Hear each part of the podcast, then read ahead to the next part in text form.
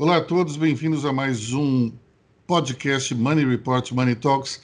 Eu, Aloysio Falcão, junto com os nossos valorosos jornalistas de Money Report, o editor-chefe André Vargas, os editores Débora Ana Cardoso, Lucas Andrade, estamos aqui para falar daquilo que foi importante na semana curta, marcada por um feriado, e um feriado esse que não foi antecipado porque ele é nacional. E começamos eh, com, acho que o tema mais em evidência, que é a CPI da pandemia. Tivemos até agora dois depoimentos bastante interessantes e, e, e também muito diferentes entre si. O, das, o da médica Nise Yamaguchi e também da infectologista Luana Araújo. É interessante, é, antes de entrar na discussão propriamente dita do que uma disse e o que a outra falou, é que li várias é, críticas aos senadores é, durante o depoimento de hoje da doutora Luana, reclamando que havia machismo. Que a doutora Luana foi interrompida inúmeras vezes pelos, pelos senadores naquele, na, naqueles dois fenômenos que tem termos em inglês que a gente não tem ainda em português, Manterrupting e Mansplaining, que são aqueles momentos em que o homem interrompe a mulher, ou, ou então aquele momento que o homem explica de uma forma condescendente alguma coisa a uma mulher. É, embora eu, eu considere que isso realmente tenha acontecido, gostaria apenas de ressaltar que ontem, durante o depoimento da doutora Anise, aconteceu também isso inúmeras vezes, mas ninguém reclamou. Por quê? É interessante isso. É, o machismo parece que ele só incomoda quando ele é aplicado é, em direção a uma pessoa que está falando aquilo que os ouvidos querem escutar. Quando você está ouvindo algo que não é de sua concordância e o senador machista e misógino faz a mesma coisa, parece que não tem importância. Então, para a gente deixar tudo na mesma página, é muito ruim que os senadores é, se comportem dessa maneira tão agressiva na CPI, fazendo esse tipo de, de, de interrupção que, que de fato denota um certo machismo. Agora, dá para ver que não foi só com a doutora Luana, foi com a doutora Anise também, e dá para ver que esse foi um comportamento meio que generalizado. Os homens que, que, que deram seus depoimentos também foram bastante interrompidos. Mas, Débora, pelo jeito, quer fazer um comentário em relação à misoginia dos senadores? Na verdade, eu queria fazer um comentário sobre os termos. O interrupt não tem realmente uma tradução em português, a não ser interrupção masculina, que é a tradução literal. Mas a internet já criou, há um tempo atrás, uma, uma maneira divertida e debochada de falar de homens que querem explicar é, coisas que as mulheres já sabem ou que elas já têm conhecimento, que é o macho palestrinha. Então, o macho palestrinha é aquele que quer palestrar uma coisa que a mulher já sabe. Então, vocês podem aderir, ouvintes. Macho palestrinha, vivendo e aprendendo. Eu como eu como um macho acabo de ser palestrado, então pela, pela nossa editora Débora Cardoso. Diga, André Vargas. Mas além do macho palestrinha, você tem uma contração para uh, o mansplaining, que a editora Débora falou do, do, do como é que é? Ah, não, a Débora falou do, do mansplaining. E você tem o mentorrupting, que é o macho explica. Tudo contra, macho explica. Macho explica, eu acho, eu acho menos divertido que o, o macho palestrinha. Macho palestrinha parece mais legal.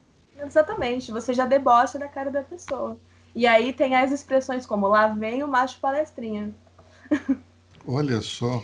Lucas Andrade, você, o que você acha desse tipo de expressão que debocha dos homens que, que tentam se manter como, como, digamos assim, a expressão máxima da sabedoria junto às mulheres?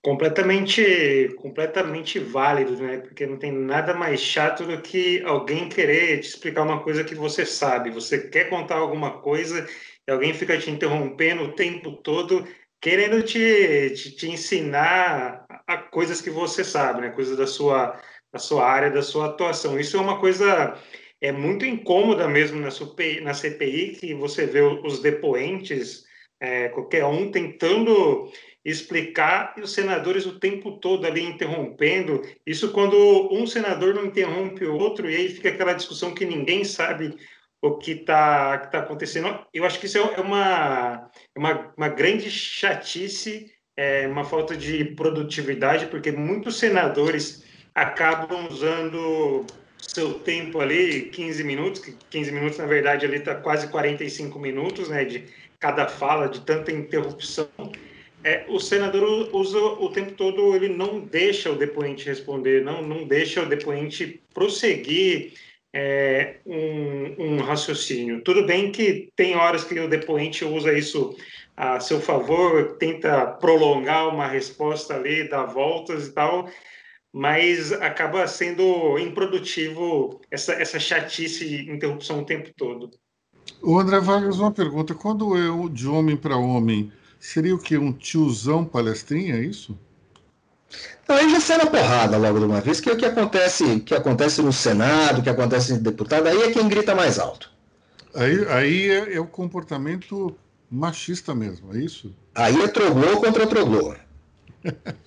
Mas tem, tem um outro detalhe, vamos outro detalhe que eu quero consultar a, a nossa editora, Hoje ela está empoderada nessas questões. Eu só queria lembrar um, um detalhe da CPI, é, dizer que isso não tem ocorrido só entre senadores e as depoentes. É, não tenho muita certeza, a percepção da Débora vai matar a questão.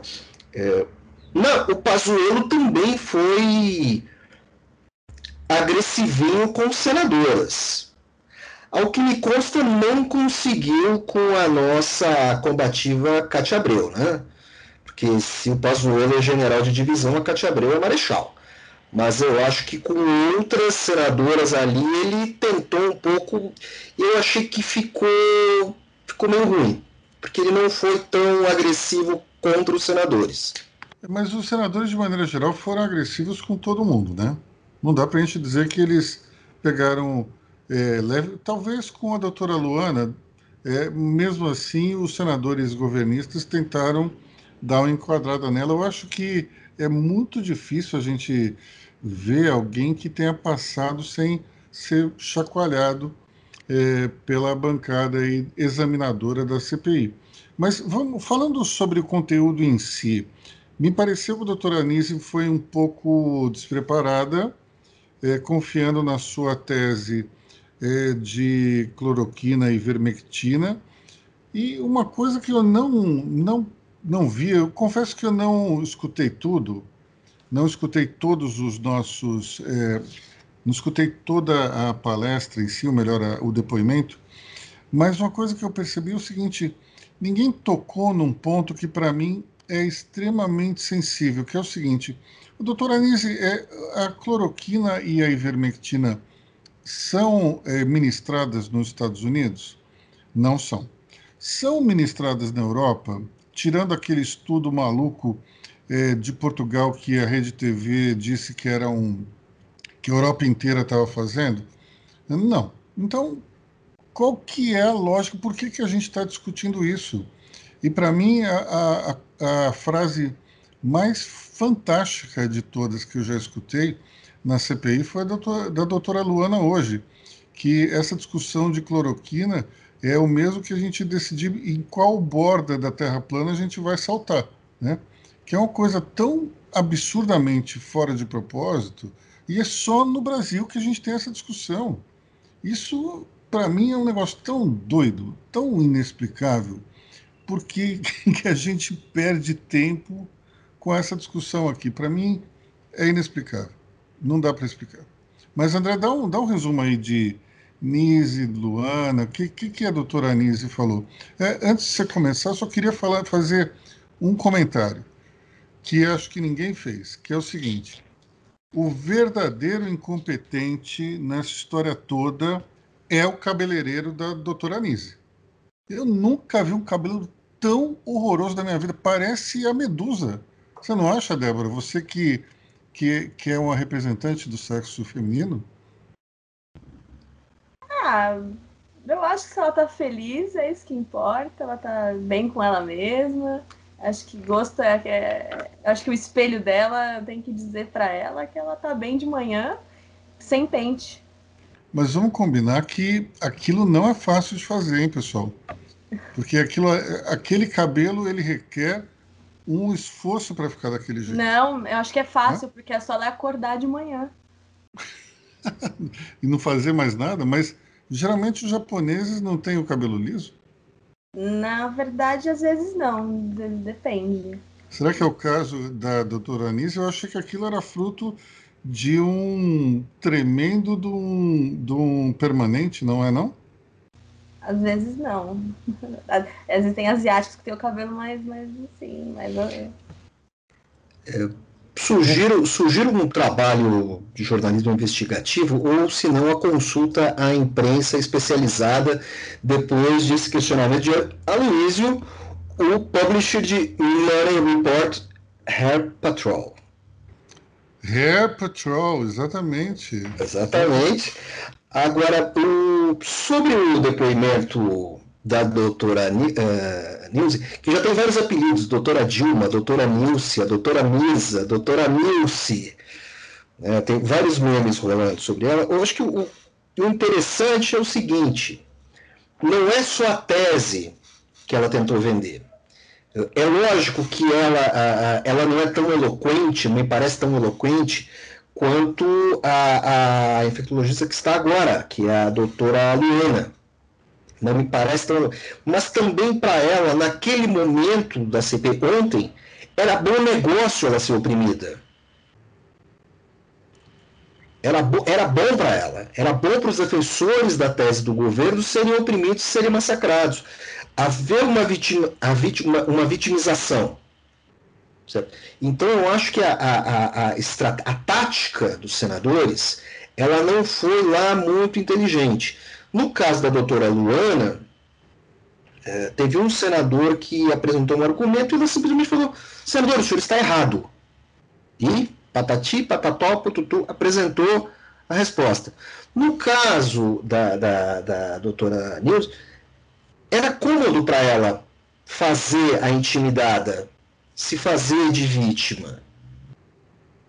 É, é, eventualmente, se é fato que ela não sabe a diferença entre protozoário e vírus, é, sabe? É, da mesma maneira que eu não sei a diferença entre o charme e o funk, sabe? Só que assim, é ruim para ela porque ela perdeu a oportunidade de explicar a tese, a tese do governo de uma maneira razoável. Só que também tem, tem, tem um outro fator aí. A turma que defende isso não está afim de argumento razoável. Então, então, assim, tem um jogo jogado para a torcida de ambos os lados. Só que assim, a torcida, a torcida da cloroquina, ela é menor, mas é monolítica a torcida que defende as outras teses, ela, tudo bem, você tem, você tem quem, quem tem cabedal científico, quem defende as coisas e quem está aberto a interpretações, que foi o que a, a doutora Luana falou. Eu mudo a minha, eu mudo a minha opinião. A, a, é, errar na ciência não é pecado. Isso foi muito importante que, ela, que, a, que a doutora Luana falou. Reformar os pontos de vista não é pecado. E faz todo sentido, porque se nós vamos lembrar, em agosto, até agosto, a, a cloroquina era mais ou menos viável. A coisa estava rolando ali. Né? Só que aí o, o, governo Bolsonaro tira essa ideia que é um pensamento mágico, é uma superstição, tem áreas de superstição, e aí simplesmente atrasa tudo. E depois nós temos todas as outras, uh, uh, todas as outras questões paralelas, que agora o governo parece estar querendo modificar com esse acordo para a IFA, tal, a coisa pode ser que melhore, mas nós temos aí uma terceira onda chegando. E ninguém está falando disso. O, Lucas, antes de falar somente um comentário aí desse momento do ano passado que o André levantou, é, é bom a gente até recordar que numa das 20 mil entrevistas coletivas do governador João Dória, ele disse textualmente que o uso da cloroquina havia sido uma iniciativa do Dr. Davi Wippe que tinha sugerido isso é, ao então ministro Mandetta. Ou seja, é, num determinado momento, até o governador Dória quis ser é, ligado à cloroquina. Hoje, imagino que ele, ele tenha dado uma de Fernando Henrique e dito: esqueçam o que eu falei, mas é, eu lembro claramente ele dizendo isso. Se então, não me engano, isso foi em abril. Lá foi em abril, não é? Isso. Ou seja, bem no comecinho, né? Lucas, o que, que você ia falar? É, eu ia falar sobre os dois depoimentos. Eu acho que assim muitas vezes na, na comissão se perde muito tempo com questão de opinião. Ah, o que, que você acha dessa fala do presidente? O que, que você acha disso? Eu acho que se perde muito tempo e a gente tem que dar aquela espremida para tentar achar, identificar algumas coisas. Eu acho que, assim, tanto a, a doutora Luana quanto a doutora Nise, Nilce, fica a critério de, de cada um aí. Eu acho que elas forneceram bons, bons elementos, assim, sobre essa, a, a conduta do governo no enfrentamento à, à pandemia. A doutora Nise, ela forneceu um documento que houve, sim, uma tentativa de modificar ali a bula da cloroquina é, teve aquela reunião que foi citada pelo Mandetta, pelo é, diretor da Anvisa, o Antônio Barra Torres. É, ele, ela entregou um documento ali na CPI mostrando que houve sim uma tentativa de fazer algum tipo de modificação para que, a, vamos dizer assim, legalizar a cloroquina no uso da, é, no tratamento da, da doença. Então, assim, isso vai, vai montando aquele quebra-cabeça, aqueles fatos de que havia sim um gabinete paralelo, porque isso partiu, é, não partiu do ministro, não partiu do Mandetta, não partiu do diretor da Anvisa, partiu de uma pessoa que não, não tinha é, ligação com, com o Ministério da Saúde, era uma pessoa informal. É, então, isso, ela acabou fornecendo esse tipo de, de material. É, ela, com, com relação à perda de tempo, é, ela falou que reuniu algumas vezes com, com o presidente, é, se esquivou de algumas perguntas, ah, não debati isso, não falei isso, e os senadores perdem tempo ao não questionar que conversa você tinha com o presidente. Você é, deu entrevistas falando que tinha uma, um bom trânsito com o presidente, mas o que, que você falava com, com, com o presidente? E, e hoje, a, a, a, outra médica que ficou 10 dias ali no Ministério da Saúde ia ocupar uma secretaria extraordinária é, da, da, da Covid, ela forneceu elementos mostrando que o atual ministro Marcelo Queiroga ele não tem total autonomia. Eu acho que o Queiroga apostou nela para testar a, a temperatura, para ver se, ela se ele conseguia emplacar um nome mais técnico, mas é, ela falou ali que o nome dela foi, foi vetado, ela não recebeu explicações por que a nomeação não, não foi confirmada, mas é, o ministro Queiroga vai ser chamado de novo. Eu acho que o depoimento dele está marcado para o próximo dia 8, próxima terça-feira, e mostra que ele não tem tanta autonomia assim para formar a sua equipe. É, então sempre tem, passa por esse crivo. Esse é uma pessoa. E hoje ela, como você bem destacou, Luiz, ela manteve essa posição total contra a cloroquina e esses outros medicamentos ineficazes. Bom, é, falando ainda da questão da pandemia, temos um, uma notícia impactante na semana, que é a realização da Copa América no Brasil, depois da desistência da Argentina, no momento em que estamos prestes é, a ter um, um, ou uma segunda onda, ou então um arrefecimento, é, uma terceira onda, um arrefecimento da segunda. A gente não sabe exatamente o que, que vai acontecer, mas extremamente preocupante é, esse, essa decisão e parece que tudo está sendo reduzido a uma discussão de que a Globo faz uma, uma campanha contra, porque o SBT tem os direitos de transmissão da Copa América. Minha pergunta para vocês que, que gostam até mais de futebol do que eu é o seguinte: o, se a Copa América for realizada é, no Brasil ou na Argentina ou na Bolívia, ou no Equador, tem alguma diferença em termos de audiência? Eu tenho a impressão que não, né? Audiência para o jogo nenhuma. Você até pode ter um pouquinho mais de reportagem comportamental, beira de campo, em matérias no Brasil, porque vai ter mais jornalista brasileiro cobrindo e tudo mais, mas não, não, não há diferença alguma. É, é claramente uma ação populista e irresponsável do governo que aceitou a Copa América. Dizer, a Copa América deveria ser dividida entre Colômbia e, e Argentina. A Colômbia abriu mão, porque está com uma contaminação muito grande. Depois a Argentina desistiu. É uma Copa América completamente inoportuna. Os times não estão afim de jogar. Será que não era é, o caso de simplesmente adiar essa Copa América para um outro momento? Porque me parece o seguinte, ah, não, é incrível, vamos ter a Copa América. Eu não entendo exatamente qual é a razão da gente ter nesse exato momento.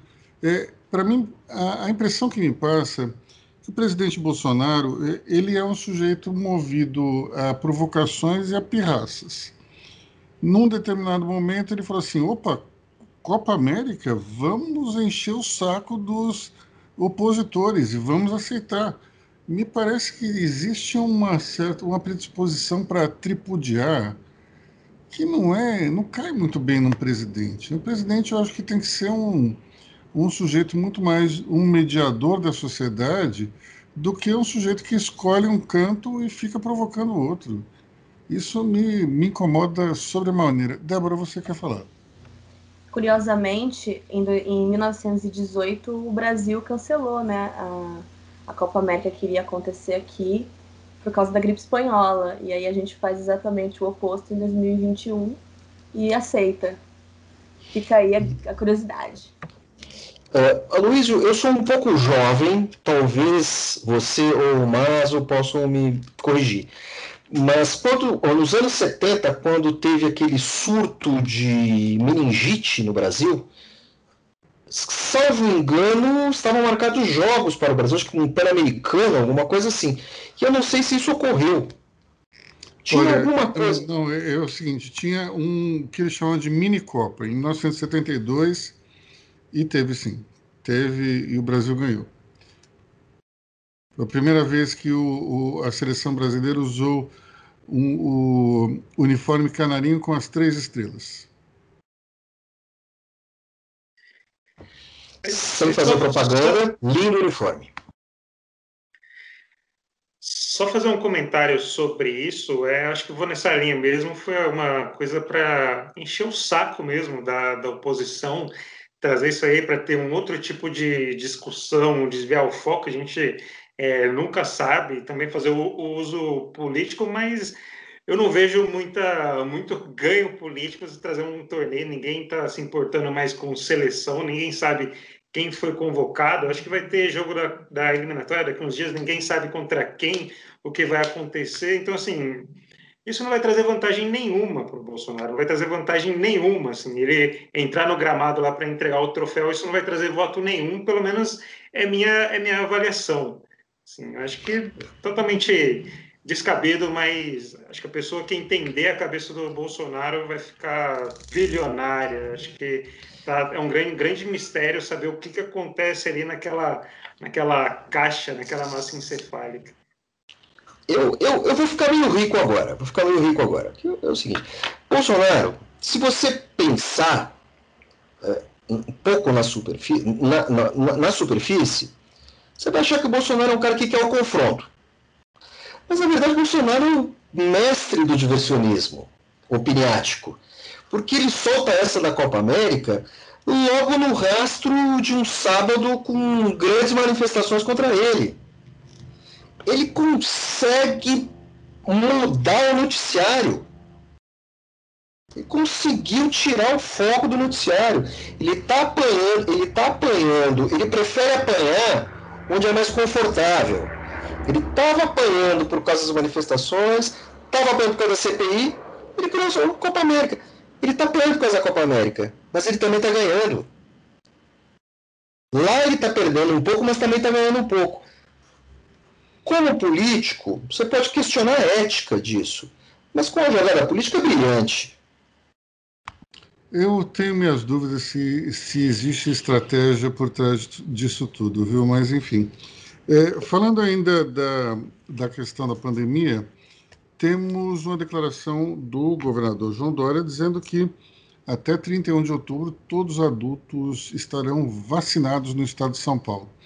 É, você acha viável, André Vargas? Olha, se tudo der certo, se tudo desse certo desde o início, setembro por aí, a gente já estaríamos com a vida resolvida. Jogar para outubro assim, vai, vai ser preciso um grande esforço. E também vai ser preciso que, assim, que nada dê errado. Agora, também não entendo essa afirmação do Dória, por que todo mundo em São Paulo? A, a, a distribuição de vacinas do SUS ela é dividida mais ou menos paralelamente entre todas as unidades da federação. Tudo bem, São Paulo vai receber mais, porque tem mais gente. Mas assim, a intenção é que a, uma campanha efetiva e eficiente, ela começa e termina mais ou menos em todos os lugares. Tudo bem, eu acho que em Santos acaba antes do que em São Gabriel da Cachoeira, por questões logísticas. São Gabriel da Cachoeira fica lá no alto do Rio Negro. Mas a coisa assim, ah, São Paulo vai acabar antes do que os outros lugares? Eu tenho dúvidas, eu tenho dúvidas. O, o Estado de São Paulo ele não, não recebe um pouco mais por conta do acordo da Coronavac? Se não me engano, não tinha um pedaço que da produção do Butantan que ficaria aqui no Estado?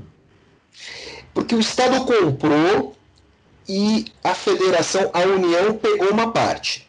Tudo bem. Mas a partir de um determinado momento, a União pode chegar, o governo federal pode dizer, olha, isso aqui você tem que dividir pelo SUS e a gente te paga. Porque é, a gente paga o Estado de São Paulo. E pode fazer isso e não precisa necessariamente dar um centavo esse ano. Porque a operação do SUS é por contrabalanço. Se você gastar um bilhão a mais em um ano, no outro ano você ganha um bilhão a mais. É, é, é por exercício. Então, assim, eu não vejo muito como isso ser execuível sem que os outros governadores não reclamem do Dória. É muito simples. Isso aí o governo federal pode até soltar a mão da direção todo mundo vai reclamar. Escuta, Dória, você não vai passar isso para a gente também? Não vai dividir de uma maneira uh, uh, uh, demograficamente equânime? E o Dória vai ter que fazer isso, porque ele também quer ser presidente. Então, acho assim, se, se São Paulo conseguir vacinar todo mundo até outubro, em tese a campanha no resto do Brasil termina até novembro. Uhum. Quero mais é que dê certo tenho lá as minhas dúvidas, já que essa questão do fornecimento de vacinas e IFAs e tal é entrecortado. Bom, em relação à economia, nós tivemos a divulgação de um PIB bem interessante e também de previsões que já chegam a um crescimento para esse ano de 5,5%, é, um cenário bem mais otimista do que aquele que nós víamos no início de 2021. Eh, se me engano, a previsão inicial era de 3,7, foi crescendo paulatinamente.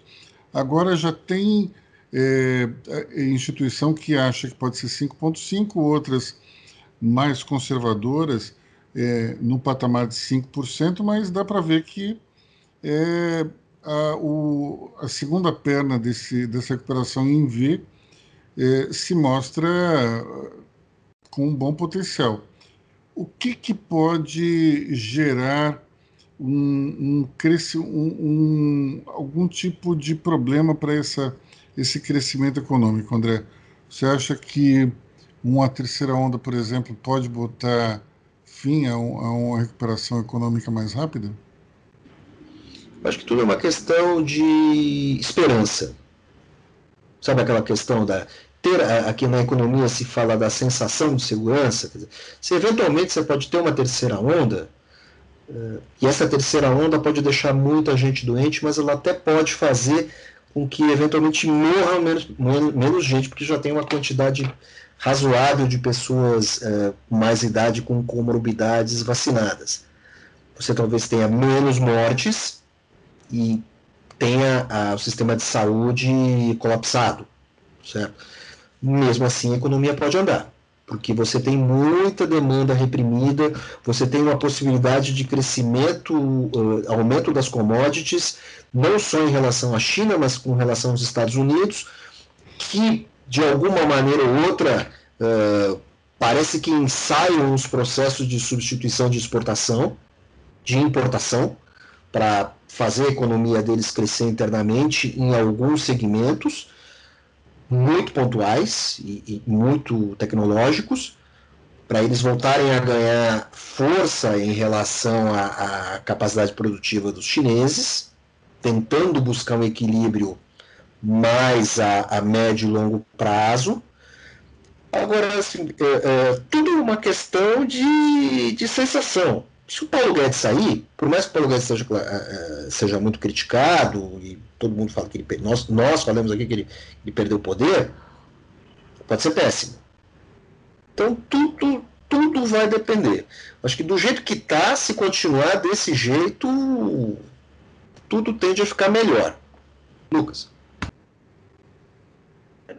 Teve uma, uma live recente com o presidente do, do Banco Central. É, ele falou mais ou menos nessa linha de que todo mundo esperava, é, por conta dessa, dessa segunda onda, que poderia haver um, um, um tombo da economia, só que os setores é, souberam reagir, aprenderam a lidar com, com a pandemia. Isso meio que sugerindo que é, essa, as medidas mais rígidas de circulação e tudo mais, elas não influenciaram tanto. Então, assim, a economia não, não parou apesar da, da segunda onda. Isso, é, eu vi alguns economistas comentando é, de que isso mostra que a economia estava, assim, não, não teve aquele tombo que era esperado. A economia continuou no primeiro trimestre e que, agora projetando para o segundo trimestre, a gente não vai ter aquele salto é como se tivesse a economia paralisada de novo no primeiro trimestre e vindo essa recuperação no segundo. É, tudo indica que a economia está tá vindo nesse, nesse ritmo mesmo. É, e mesmo tendo uma terceira onda, é, essas medidas de, de, de, restrição podem não fazer tanto efeito mais, porque as empresas estão é, mais adaptadas. Olha, eu, eu só queria fazer um comentário em relação a isso, que ele tem a ver com o, essa possibilidade de uma terceira onda e diz respeito ao fechamento, a mais um lockdown. É, nós estamos é, há algum tempo com restaurante aberto, comércio aberto, e nós vimos que é, muita gente balançou dessa vez. Se houver um terceiro fechamento, nós teremos uma situação muito, muito séria, muito, muito grave.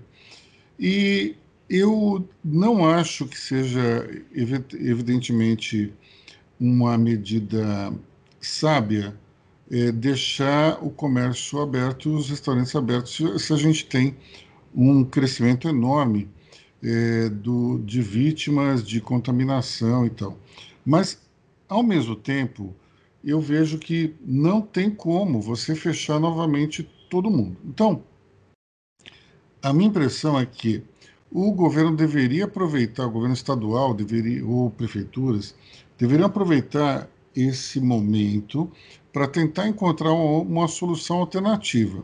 Nem que seja, eventualmente, é, franquear o comércio apenas para quem mostrar um PCR ou uma carteirinha de vacinação, porque, mais uma vez, esse pessoal não aguenta nós temos aí uma possibilidade muito, muito forte de ter uma quebradeira generalizada, porque a primeira, o primeiro fechamento já fez muito mal. O segundo quase dizimou muita gente. E, e, tem aquele número, né? Não sei se eu estou certo ou errado, André, depois você me se confere para mim, mas se não me engano são 12 mil estabelecimentos que fecharam as portas aqui em São Paulo. É muita coisa, pessoal. Então, eu não quero ser negacionista, muito pelo contrário. Eu sei o risco que se corre, mas será que não é o caso da gente deixar tudo aberto? Só entra quem tem um, um exame, só entra quem tem, quem é vacinado. Alguma coisa a gente tem que fazer. A gente não pode fechar tudo de novo e deixar os comerciantes quebrarem novamente. Quer dizer, aqueles que não quebraram, quebrarem. André. É, eu só tenho, eu só tenho uma dúvida é, quanto ao novo afrouxamento das restrições. O governo cancelou né, a, a, esse plano intermediário, jogou para o dia 14. Eu só tenho receio desse afrouxamento. Eu acho que as normas deveriam continuar como estão, eventualmente alguma outra restrição de circulação. Então vamos deixar desse jeito, no máximo desse jeito, para ver o que, que vai. E enquanto isso, a gente, uh, uh, o governo e, e, os agentes econômicos aí tentam achar uma solução. A cidade está funcionando. Eu também tenho muito medo uh, desse termo comum aí, que toda hora se fala, que é recuperação em V. Sabe? É, recuperação em V é um convite para você criar inflação de consumo. Sem dúvida. Inflação por demanda reprimida. Então eu, eu morro de medo desse negócio. Morro de medo, assim, eu morro de medo no sentido do meu bolso. Morro de medo como consumidor. Então, assim, eu tenho medo dessas duas coisas. Em relação a essa possibilidade de inflação, hoje, na Folha de São Paulo, tem um artigo muito interessante do Hélio Beltrão, que é, que é amigo aqui da casa. O Hélio ele faz um paralelo entre a inflação é, que haveria e é admitida inclusive pelo Federal Reserve nos Estados Unidos e aquela inflação que houve no pós-guerra. É, segundo ele, é, é, muito semelhante quando você compara as duas situações. É, essa, esse momento pós-pandemia, mais para frente, ele pode ser muito semelhante ao do pós-guerra de 45. E um dos fatores que mostra que isso poderia ocorrer é que se você faz um acompanhamento histórico do chamado M2, né, da massa de, de moeda circulante, você vê que uh, houve um crescimento por conta da baixa inflação nos últimos anos de uma expansão de 5% ao ano. Só de 2020 para 2021 a gente teve 25%. Ou seja, é, a gente tem uma massa de meio circulante expandindo. Não sabemos ainda quanto mais ele vai crescer, porque vai crescer. E o Federal Reserve já disse: olha, estamos preparados para lidar com inflação que eles chamam de transitória.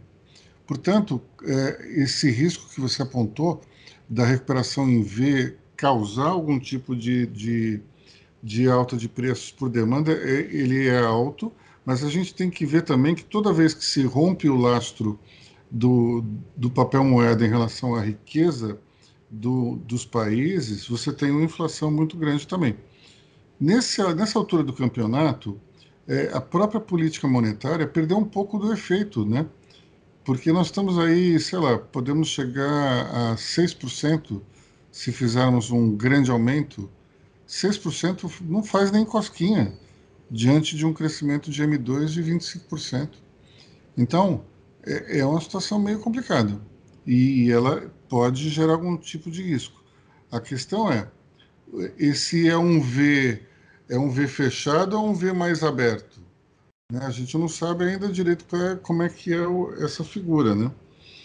É, mas sem dúvida alguma a questão econômica para o governo Bolsonaro ela é muito, muito importante e ela é crucial porque ela determina como o governo vai é, reagir em relação a, a 2022.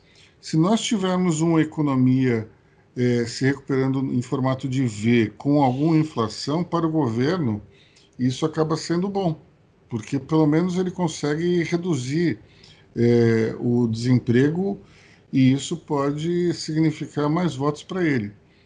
O problema é que esse, essa recuperação ainda não gerou uma queda no nível de desemprego. Pelo contrário, o nível acho que é recorde, não é isso, Lucas? Estamos num número recorde ainda. É isso mesmo, Luiz. A gente está nesse número recorde. O, o, governo, o governo sempre comemora o resultado do, do CAGED, né, que é abertura de vaga formal, mas aí logo em seguida vem o BAC do, do IBGE, né, que é a taxa geral de desemprego.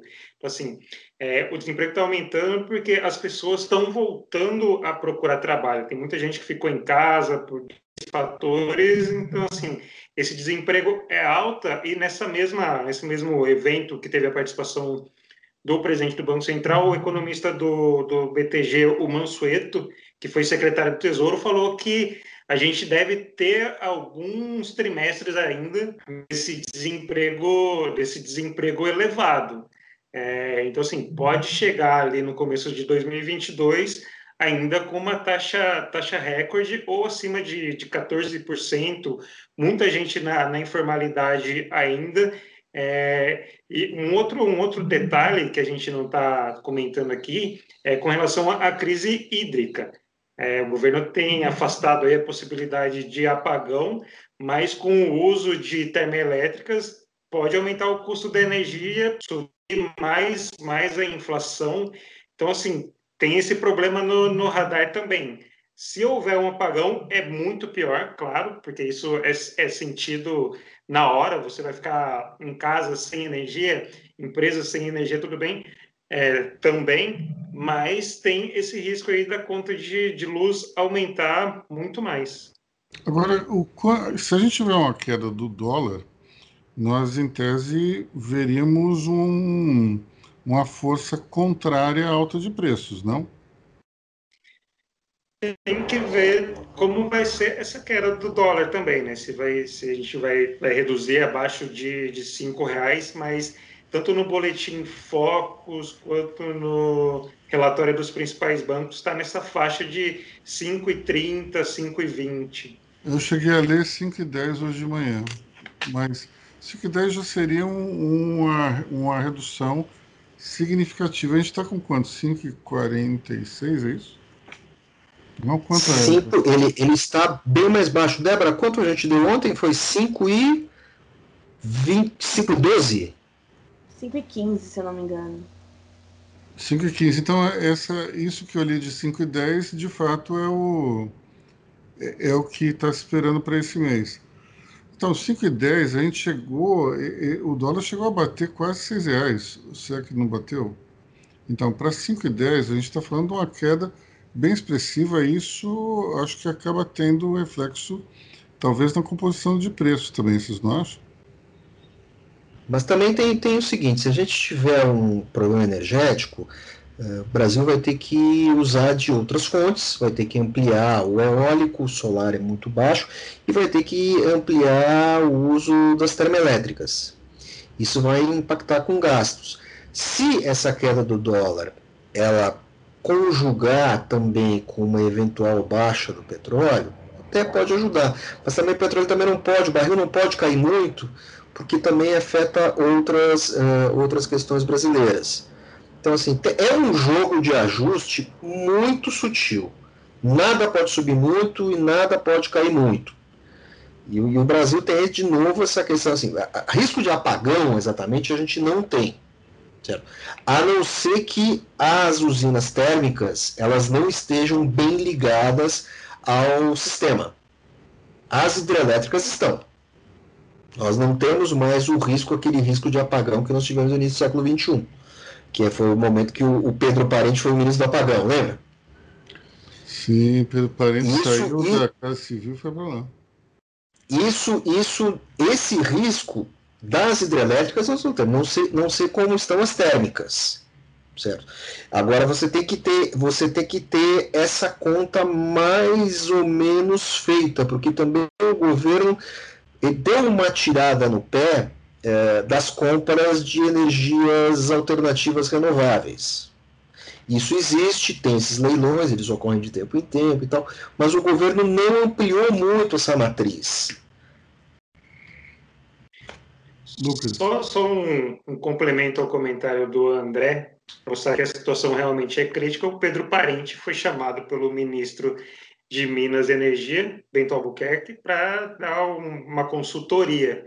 Então, eu acho que é um tema que tem, tem preocupado o, governo.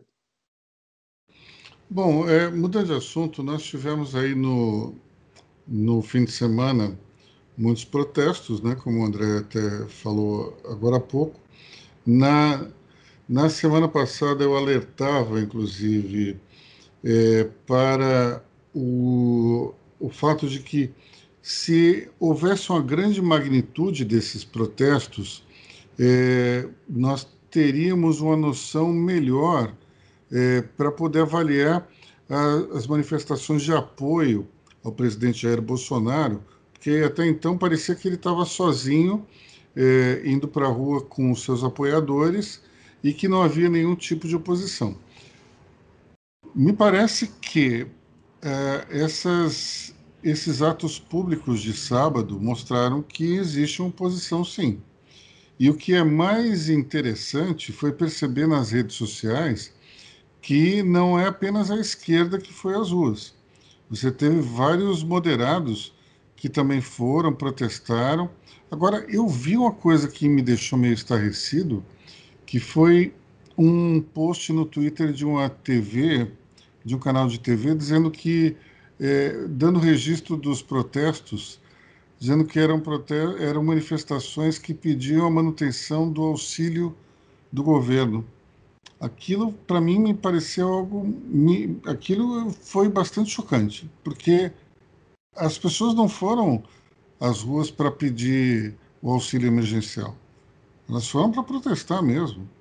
Se o protesto ele é correto ou não, se essas pessoas têm razão ou não, isso é uma outra discussão, mas houve ali claramente uma manipulação do, do fato.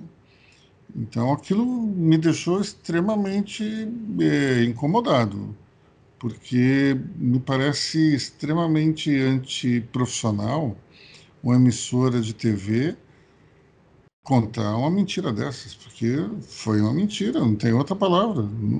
É, à medida que você diz, olha, estavam e estavam protestando, estavam foram às ruas para pedir o auxílio emergencial. Sinceramente, pode até ter tido um ou outro que falou isso, mas esse não foi o motivo principal, não. Então, realmente assustador. Depois o pessoal do Bolsonaro que diz que a, a Globo manipula é, as notícias, né? Desse jeito, sinceramente, é, faz muito tempo que eu não vejo. Embora no dia do, da eleição, do, dos, da manifestação é, da Praça da Sé pelas eleições diretas em 1984, a Globo tenha dado que aquilo era um ato para comemorar o aniversário da cidade de São Paulo. Porque, afinal de contas, o ato se deu no dia 25 de janeiro. Portanto, é uma coisa meio assustadora. Você vê claramente um chefe de reportagem, um editor-chefe, um diretor editorial, alguém autorizou essa mentira. Acho antiético e extremamente vexatório. Bom, Aloysio, uma pergunta. Você, você estava, uh, você já, você já era repórter, você já estava na cobertura das diretas já ali, meio como não, foca não, por era, aí? Eu era apenas um, eu era apenas um transeunte, um manifestante. É, eu lembro que eu lembro que já tinha tido algumas manifestações, mas essa era para ser bastante significativa eu fui com meu pai fui com alguns amigos. Eu lembro que meu pai conhecia alguém na Secretaria da Fazenda e eu tive o privilégio de subir até o último andar da, do prédio da Secretaria, que tinha um terraço, e, e ter aquela visão que saiu nos jornais no dia seguinte. Porque os fotógrafos todos, eles foram para aquele para aquele local para fazer uma panorâmica do, do, da Praça da Sé. realmente uma coisa impressionante, o mar de gente que havia. O pessoal disse que tinha um milhão de pessoas, não tinha, né? Mas é, era gente pra cacete. Era impressionante é, a quantidade para aquele momento histórico, foi uma coisa incrível. É, eu só comecei a trabalhar é, profissionalmente no final daquele ano. Em dezembro de 84, comecei na Gazeta Mercantil. Ou seja, faz bastante tempo.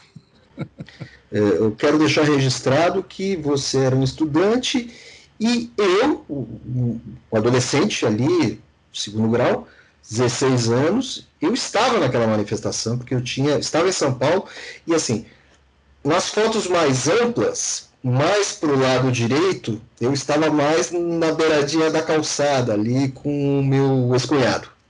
Hum. Bem garoto. Sabe bem que eu comecei por ali, eu fiquei ali um bom tempo. Até que meu pai me chamou e falou: não vamos até o, o prédio da, da secretaria.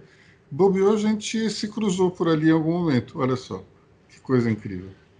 Olha aí, que maravilha. Bom, é, além, de, além de falar dos protestos, eu gostaria de fazer um protesto aqui, que, que é o seguinte: é, nós tivemos hoje uma situação tanto quanto é, negativa, porque o presidente Jair Bolsonaro chamou uma jornalista de quadrúpede. Isso me deixou um tanto quanto chateado pelo seguinte: é, a, a, jornalista em questão, que é a Daniela Lima, que é da CNN, ela já foi é, titular da, da coluna painel do, do jornal Folha de São Paulo, até chegou a apresentar o Roda Viva, se não me engano.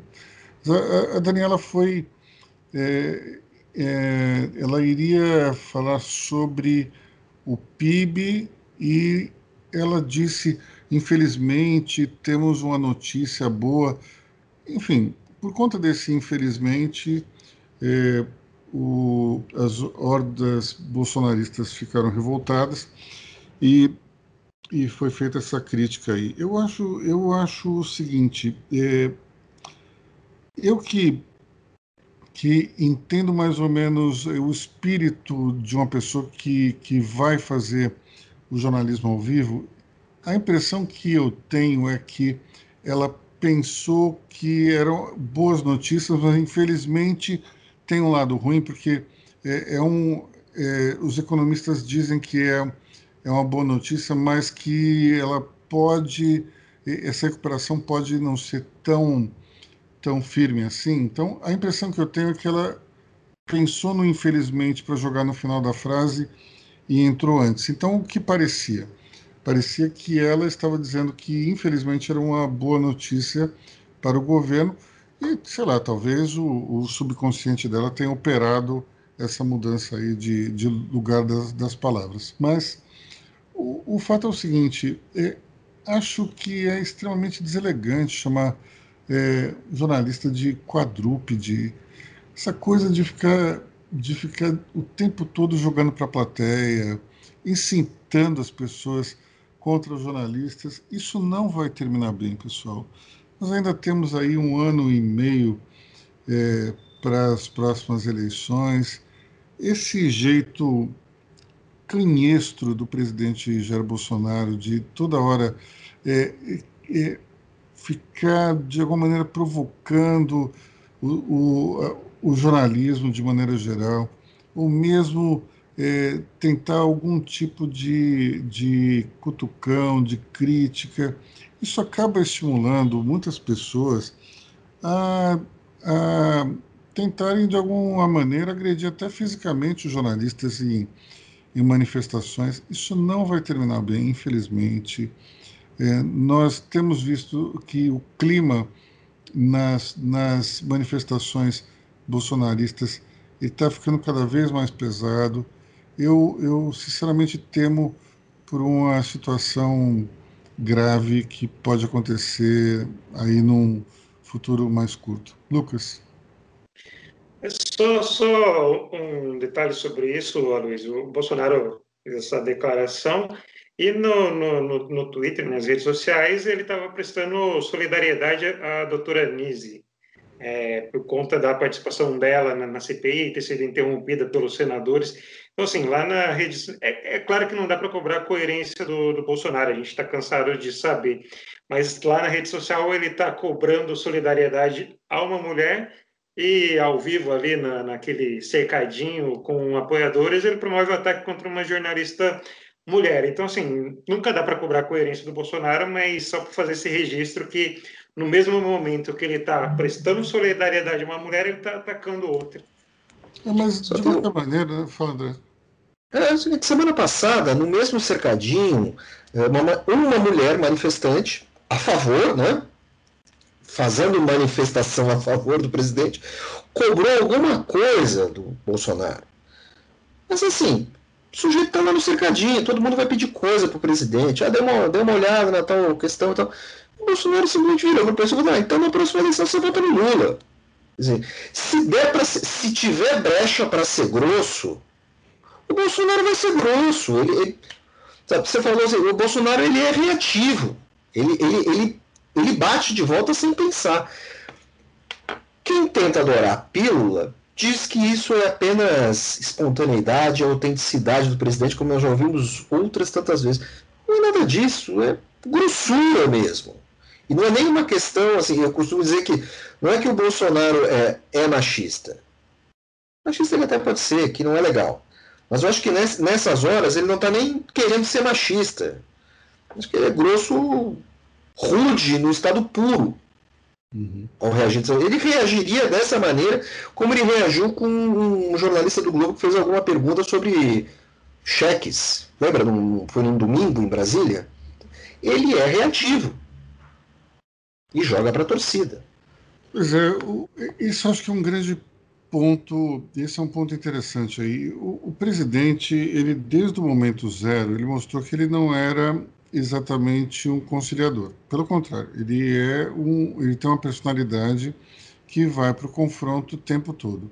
É, algumas pessoas acharam até que ele iria com o tempo aprender a liturgia do cargo, mas a impressão que eu tenho é que o que ocorre é o contrário. Ele está cada vez mais agressivo me parece que ele ganha confiança a cada dia que passa, conversando aí com, com os apoiadores ali no cercadinho, e vai falando é, coisas cada vez piores. Débora. Que o poder tem uma relação muito difícil com os jornalistas, acho que isso é de qualquer presidente, de qualquer pessoa que assuma cadeira. Isso sempre, sempre aconteceu em qualquer país, em qualquer lugar. O que eu vejo é que o, o, presidente Jair Bolsonaro ele tem uma relação com os jornalistas, isso independentemente do sexo, ainda mais se for mulher, porque é a fraquejada, é que o presidente Jair Bolsonaro, sempre que ele tiver espaço para ofender, ele vai ofender porque ele não gosta de ser acuado. Quando ela fala, infelizmente, uma notícia boa, eu tenho a impressão que, que é, ele novamente se sente atacado é sempre uma ofensa pessoal. Eu, eu, eu tenho a impressão que o Bolsonaro sempre leva para o pessoal as coisas. Ele nunca leva as coisas de uma maneira na esportiva, sabe? Uhum. É, então, o presidente Jair Bolsonaro ele tem uma relação com jornalistas que ele não aceita uma crítica. Então, assim, se o Aloysio Falcão escreve uma, um, um artigo falando do governo, ele lê, ele vai, não vai criticar o artigo, ele vai criticar o Aloysio Falcão, a pessoa, o ser humano. E se o Aloysio Falcão se chamar a Luísia, ele vai criticar o Aloysio Falcão e o fato dele ser mulher. E aí ele vai falar que a Luísia Falcão ela é uma quadrúpede também. Então é, é uma situação sempre muito esdrúxula. Então, Você sabe que eu já procurei no Facebook, existe uma Aloysio Falcão? Meu Deus! então, a, as situações são sempre mais esdrúxulas e sempre mais tensas como quando você é mulher. Você vê a situação ali da daquela jornalista que fez a, a, a ai, como é que é o nome dela? Da Folha, sempre esqueço o nome dela. Que, Marília Campos Melo. Ah, é, ela mesma, Campos Melo. Que Patrícia virou Campos Patrícia Desculpa, Campos Melo. Patrícia, Patrícia. Foi uma situação que foi crescendo, crescendo, crescendo a ponto da, de fazer comentários do que ela fazia para conseguir um furo de reportagem. Então, são sempre comentários que vão para além da profissão da pessoa. Toda a minha solidariedade a Dani Lima, toda a minha solidariedade a todos os jornalistas que estão sendo aí atacados pelo, Jair Bolsonaro, ainda mais as meninas, aí as mulheres que estão na linha de frente lá em Brasília. E seguimos aí e vem 2022 que eu sei que a coisa vai ser um, uma pólvora e um isqueiro sentado na cadeira da República. André.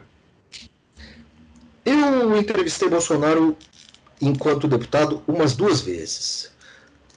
Bolsonaro, se ele tiver uma pessoa do lado dele, sendo da claque dele ou não, ele é uma pessoa.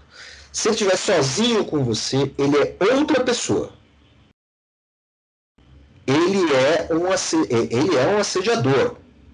Se ele tiver chance, sabe aquele corneteiro agressivo que você encontra em festa, aquele cara. Bolsonaro é isso.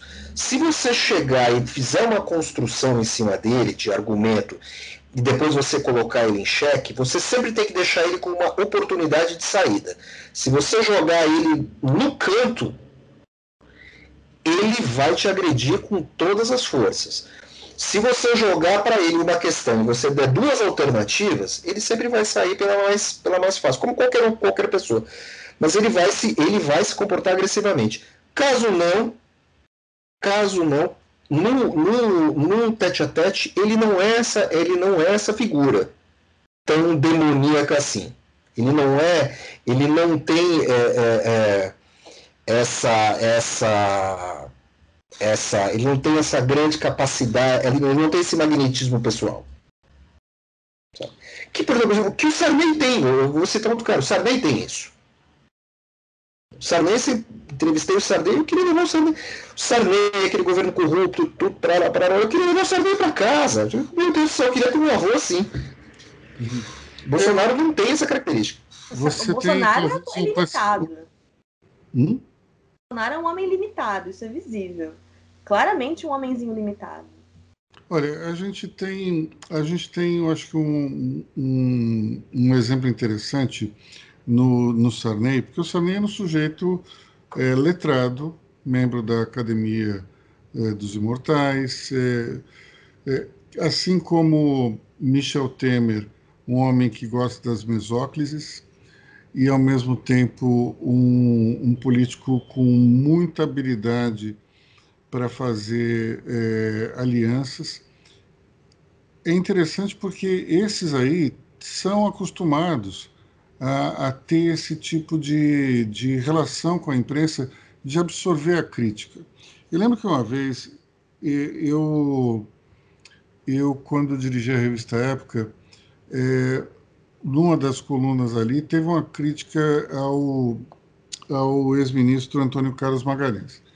O Antônio Carlos Magalhães ficou bravo, me ligou e disse assim, ó, essa nota daí eu sei de onde veio, veio do José Serra. Eu queria dizer o seguinte para você. Você pode falar mal de mim, mas me avise antes que você vai falar mal. Ou seja, você tem aí dentro da velha guarda é, um, um, tipo de político que ele não se importava falasse mal dele. No caso do ACM, ele queria só ser avisado, ó, vai, você vai levar uma pedrada. Ele não queria nem saber o que era, mas ele queria estar prevenido. Já outros, eh, como Sarney e Michel Temer, tinham uma disposição muito grande para absorver é, qualquer tipo de, de, de crítica. Infelizmente, o presidente Bolsonaro não consegue. Não tem essa capacidade. Bom, pessoal, já estamos com mais de uma hora de gravação. Infelizmente, vou ter que acabar com a nossa conversa aqui, porque, afinal de contas, é, se alguém chegou até o final é porque tem, realmente gosta da gente. Lucas, para encerrar, vamos lá. Não, é só a gente merece fazer o destaque aqui que a gente está gravando esse programa na quarta-feira à tarde, possivelmente ser veiculado na sexta de manhã. Então, assim, muita coisa ainda pode acontecer nesse, nesse período, né? A gente esse tanto de assunto com poucos dias na semana, mas sempre tem, tem pode, pode acontecer mais fatos surpreendentes. Muito bem, então com, com essa ressalva que mostra que eventualmente a gente pode ter, ter deixado algum assunto passar, ficamos por aqui. É, esperamos que todos estejam desfrutando de um feriado é, maravilhoso. Bom fim de semana para todos e a gente se vê semana que vem. Tchau. Pessoal, até semana que vem. Tchau, tchau. Até a próxima. Bom, ouvinte, semana que vem eu falo das redes sociais do senador Omar Aziz, como prometido na semana passada. Essa semana não vou falar, vou deixar o mistério. Então, semana que vem e até a próxima.